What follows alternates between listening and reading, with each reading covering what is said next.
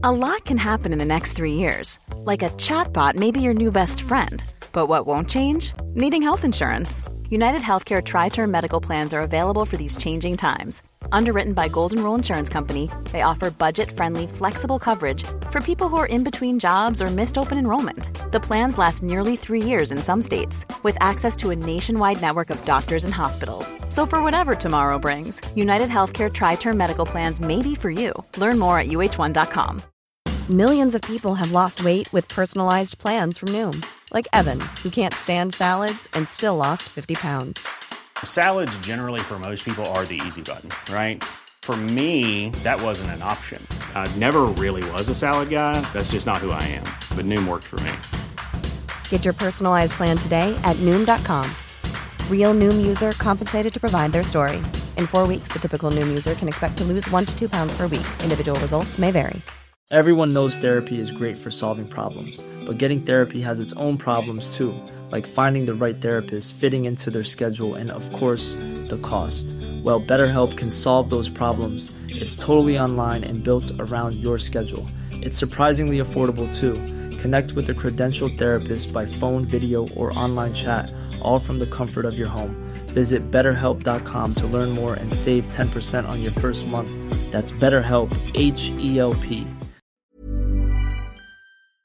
Les sphinx sont sans doute parmi les créatures les plus célèbres et les plus représentées dans l'art. D'ailleurs, vous pensez sans doute tout savoir sur ces bestioles et leurs énigmes. Eh bien, c'est ce que nous allons vérifier ensemble. C'est parti pour un nouveau moment de culture.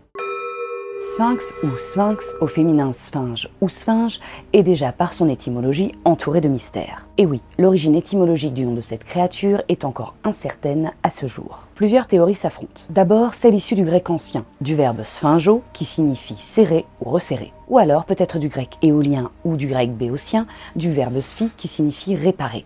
L'historienne Suzanne Weisbauer avance, elle, une autre théorie. D'après elle, le terme sphinx serait une version corrompue de l'ancien égyptien Chesepank, qui signifie roche vivante ou image vivante. Mais en gros, on n'en sait rien. Petite info pratique, nous allons utiliser le terme sphinx ou sphinge selon le sexe de la créature, puisqu'en fait à l'origine, le terme sphinx en grec est féminin, ce qui en français peut prêter à confusion. Et là, du coup, ça va nous permettre de bien faire la différence. Ce que l'on sait en revanche, c'est bien définir un sphinx. Il s'agit d'une créature au corps de lion et à tête humaine, et qui a dans certaines cultures des ailes d'oiseau. Et nous allons commencer notre petit tour par l'Égypte antique, car oui, la première représentation d'un sphinx serait égyptienne. La tête de Djedefré en quartzite est un morceau de ce qui était sans doute, à l'origine, une statue de sphinx. Vous pouvez aujourd'hui admirer ce fragment au musée du Louvre. Djedefré était le prédécesseur et frère du pharaon Képhren.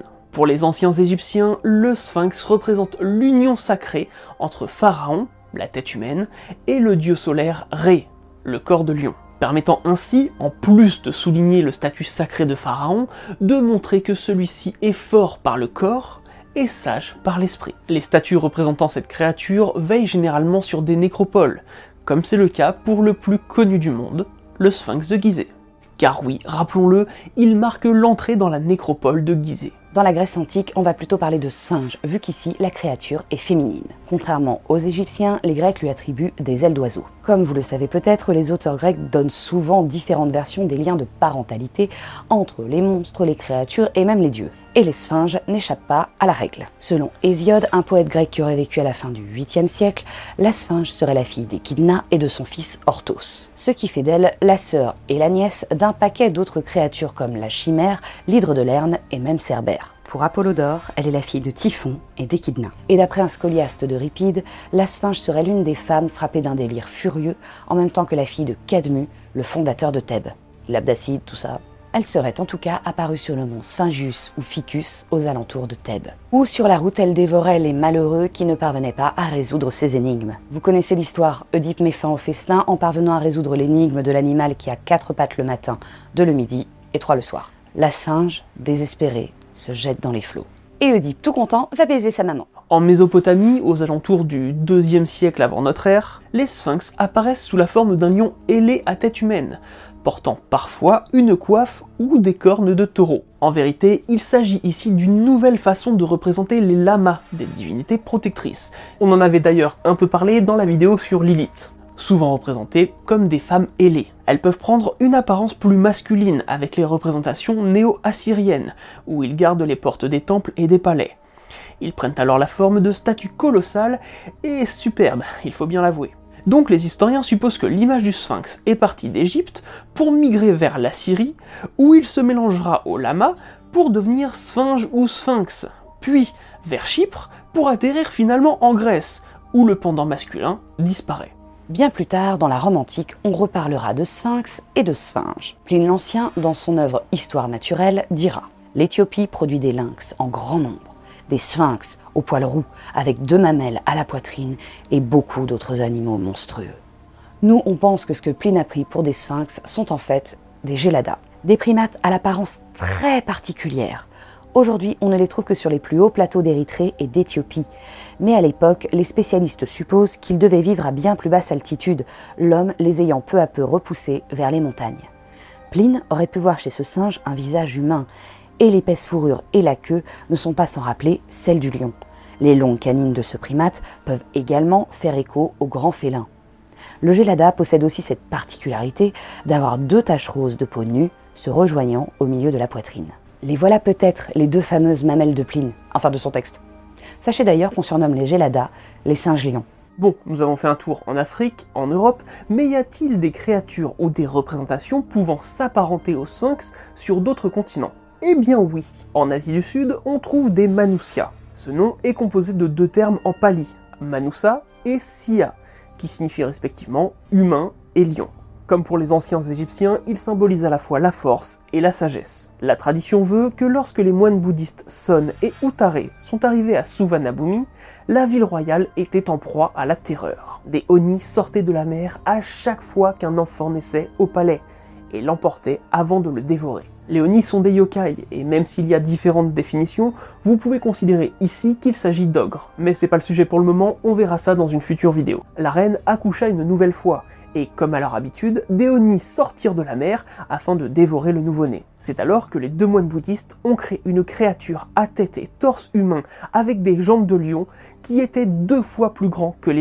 Ces derniers prirent peur et ne revinrent jamais. Depuis, il est coutume de porter en amulette des représentations de ce Manusya afin de se protéger du danger. Le Manusya, ce sphinx d'Asie du Sud, est le plus souvent de sexe masculin. On les retrouve très fréquemment aux quatre coins des pagodes en Birmanie. Ils sont là pour protéger le lieu sacré. This Mother's Day, celebrate the extraordinary women in your life with a heartfelt gift from Blue Nile. Whether it's for your mom, a mother figure, or yourself as a mom, find that perfect piece to express your love and appreciation. Explore Blue Nile's exquisite pearls and mesmerizing gemstones that she's sure to love. Enjoy fast shipping options like guaranteed free shipping and returns. Make this Mother's Day unforgettable with a piece from Blue Nile. Right now, get up to 50% off at BlueNile.com. That's BlueNile.com. Everyone knows therapy is great for solving problems, but getting therapy has its own problems too like finding the right therapist, fitting into their schedule, and of course, the cost. Well, BetterHelp can solve those problems. It's totally online and built around your schedule. It's surprisingly affordable too. Connect with a credentialed therapist by phone, video, or online chat, all from the comfort of your home. Visit betterhelp.com to learn more and save 10% on your first month. That's BetterHelp H E L P. Attention à ne pas confondre avec Narasimha, le quatrième avatar de Vishnu, qui pour le coup est le parfait opposé du Sphinx. L'Égypte antique ayant été une véritable plaque tournante du commerce, il est très probable que toutes ces représentations soient liées. Le sphinx s'étant simplement adapté et mêlé aux croyances et religions locales. Et avec la fin de l'Antiquité, le sphinx n'était pas voué à disparaître. L'art s'est vite emparé de cette incroyable créature dès la Renaissance. Le mouvement maniériste crée ce qu'on appelle le sphinx français. Une sphinge à la tête bien coiffée, au sein visible et paré d'ornements. Quant au corps, il est représenté de façon naturaliste, c'est-à-dire le plus fidèlement possible à la réalité. À partir de là, c'est l'explosion du sphinx dans l'art. L'atelier du peintre Raphaël en inclura même en 1515 dans la décoration de la loggia du Palais du Vatican à de nombreux endroits. Parmi les représentations les plus connues, vous avez Oedipe et le sphinx de Gustave Moreau, présenté en 1864. Vous avez également Oedipe explique l'énigme du sphinx, peint par Jean-Auguste Dominique Ingres en 1808. Oedipe et le sphinx par François-Émile Hermann en 1903. On retrouve également bon nombre de sphinx et surtout de sphinges en sculpture dans les jardins des châteaux de France. La sphinge de Belvédère, du petit Trianon au château de Versailles, celle-ci représente le printemps avec sa couronne fleurie la sphinge du parc du château de Caradoc, en Bretagne, celle du château de Chantilly. Bref, si vous avez un château ou un domaine possédant un jardin dit à la française, il y a 90% de chances que vous y trouviez une sphinge. Cette créature incroyable a également trouvé une place d'honneur chez les francs-maçons. Certains rites de certaines loges maçonniques se seraient inspirés d'anciens rituels d'Égypte antique. Les francs-maçons ont alors repris le sphinx pour son premier symbole, celui du gardien, du protecteur. C'est alors tout naturellement que ce dernier fut placé à l'entrée des temples. Il représente alors aussi le gardien du secret de ces loges, qui font tant fantasmer les non-initiés. Mais attention, il ne s'agit pas là d'un symbole officiellement reconnu par l'ordre, mais tout simplement d'une décoration symbolique. Toutefois, une loge fondée en 1804 fut nommée la Loge du Grand Sphinx. Des jetons maçonniques de cette loge furent alors logiquement frappés d'une représentation de Sphinx. La littérature n'est évidemment pas en reste. Dans le quatrième volet de la saga Harry Potter, le jeune sorcier croise une sphinge au centre du labyrinthe lors de la dernière épreuve de la Coupe de Feu. Et il s'agit là clairement de la sphinge grecque, puisqu'elle propose des énigmes. Mais on apprend que cette sphinge n'est pas unique, et qu'il s'agit là d'une espèce animale à part entière, composée de nombreux individus. Le sphinx des glaces est également un titre de Jules Verne, en hommage à Edgar Allan Poe. Et dans Percy Jackson, la bataille du labyrinthe, la sphinge finira en larmes parce que les héros ont brisé sa machine à réponse Oh la vache, mais c'est nul En BD, Papyrus y consacre son tome 20, avec la colère du grand sphinx. Chez Astérix et Obélix, dans Astérix et Cléopâtre, il y a notre cher Obélix national qui défonce le nez du sphinx de Gizeh lors d'une séance de Varap. Dans les jeux de rôle, vous en trouverez par exemple dans Donjons et Dragons ou dans Warhammer. Dans les jeux de cartes comme Magic, vous pouvez faire une très belle collection de sphinx. Et vous en trouvez aussi chez Yu-Gi-Oh! Il y en a également dans les jeux vidéo comme Age of Mythology, où ils sont bien vénères au corps à corps. Hein.